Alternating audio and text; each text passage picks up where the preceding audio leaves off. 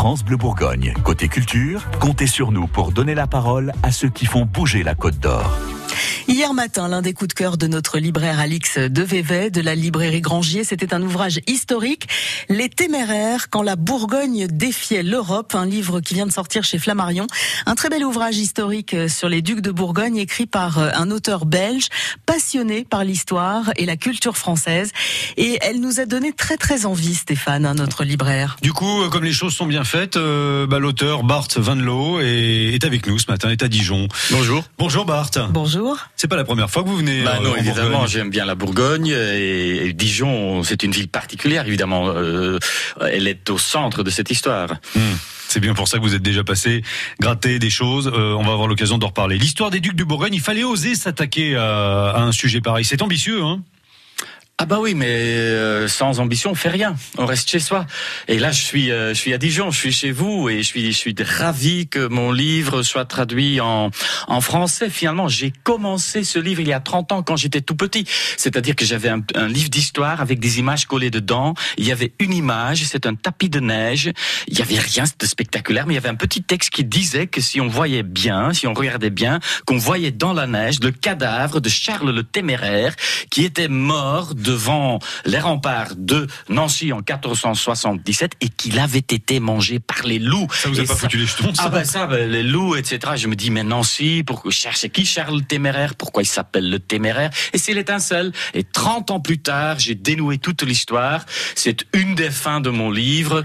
Et euh, voilà, il faut bien une étincelle au début de chaque chose. Mais ça veut dire que du coup, pendant 30 ans, vous avez pensé à ça?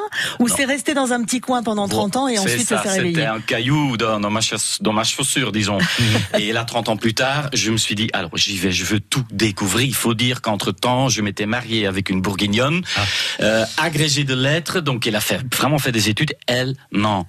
Elle n'en savait rien de toute cette histoire. Et c'est drôle, j'ai vu la semaine dernière sur France 3 un reportage, on demandait dans les rues aux Dijonnais s'ils étaient capables de mettre dans le bon ordre les ducs de Bourgogne. Et Ah bah tiens, nous, c'est- pas la peine, hein Ah oui, ne, ne nous posez surtout pas la question. Hein. mais c'est quand même incroyable. C'est. Mais je ne vous en peux pas parce que ces ducs de Bourgogne, et c'est un, scandale quelque part, ont été invisibilisés dans l'histoire de France. Et vous l'avez chassé de votre roman national. Pas vous, c'est, le Paris qui l'a fait. C'est Jules Michelet qui a commencé en disant que les ducs de Bourgogne, c'est les traîtres, c'est les rebelles. On les a balayés sous le tapis national. Et et chez nous, c'est pareil. Pour des basses raisons de roman national. C'est ça ce qui explique, je crois, le succès de mon livre chez nous. Et c'est vraiment dommage parce que vous savez que moi, belge, néerlandophone, flamand, je suis inexplicable sans les ducs de Bourgogne. Et les ducs de Bourgogne sont inexplicables sans la Flandre, sans les plats pays, ce, territoire dans le nord qui donnera la Belgique et les Pays-Bas. Les Pays-Bas. C'est, spectaculaire. Vous savez, au Moyen Âge, quand on regarde la carte d'Europe, on voyait sur le continent deux superpuissances, la France et l'Allemagne.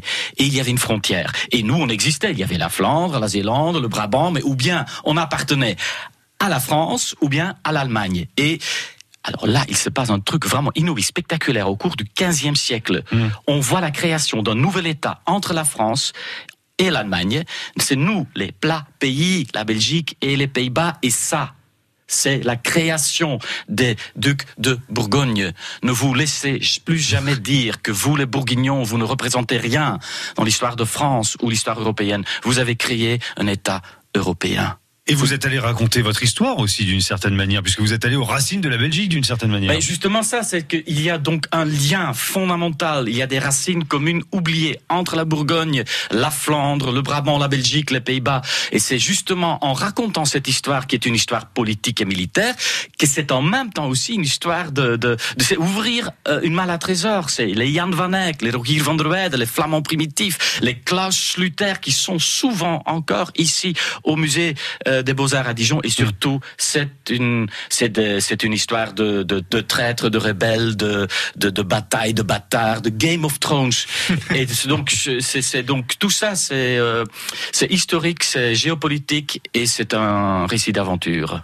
Alors justement, euh, un gros bouquin, hein, on est sur pas loin de, de 700 pages, bouquin historique, un gros bouquin historique, ça peut faire peur à des gens. Vous avez une façon d'en parler, vous écrivez comme vous parlez. Ben oui, justement, c'est ça. Je suis d'abord écrivain et puis historien. C'est-à-dire, je n'appartiens pas à une chapelle universitaire. Je peux écrire librement. C'est-à-dire, la question que ce livre se pose, c'est comment est-ce qu'on peut raconter la grande, mais aussi la petite histoire. Vous savez que c'est Philippe Lardy qui a créé le Pinot Noir. C'est lui qui a légifié euh, sur euh, la moutarde. Comment raconter la petite et la grande histoire en la présentant de façon entraînante à un grand public sans dénaturer l'histoire. Donc en n'inventant rien, mais quand même en étant à côté des gens sans peur, sur le pont de Montereau, quand il va être assassiné écrire l'histoire des ducs de Bourgogne en se trouvant dans le chapeau de Charles le Téméraire, mais en n'inventant rien, en se tenant compte de tout ce qui a été trouvé, écrit par les plus grands spécialistes. C'est ça le défi que je me suis posé. Les Téméraires, quand la Bourgogne défiait l'Europe, ça vient de sortir chez Flammarion. En version euh, néerlandaise, c'est... De Bourgondiërs, aartsvaders van de Lage Landen. C'est beau, hein? J'allais le dire. Euh, C'était mieux que ce soit vous quand même. Vous serez à, Dijon cet après-midi au, au, Palais des Ducs. Hein. Euh, euh, en, plein palais ducal. Là, vous pouvez pas être plus au centre de l'histoire pour une, ah conférence et pour emmener le public comme vous venez de le faire avec nous. On pourrait vous garder jusqu'à 11h hein, ce matin, Bart Van Loo.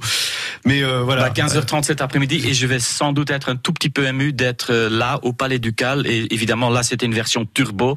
Ce que je viens de vous offrir, mais ceux qui ont envie d'en entendre un peu plus cet après-midi, 15h30, venez retrouver vos racines communes avec la Flandre au palais ducal. Merci d'être venu démarrer la journée avec nous, en tout cas sur France Bleu Bourgogne. Bonne journée à vous. Avec plaisir. France Bleu Bourgogne. Côté culture, comptez sur nous pour être au courant de tout ce qui se passe en Côte d'Or.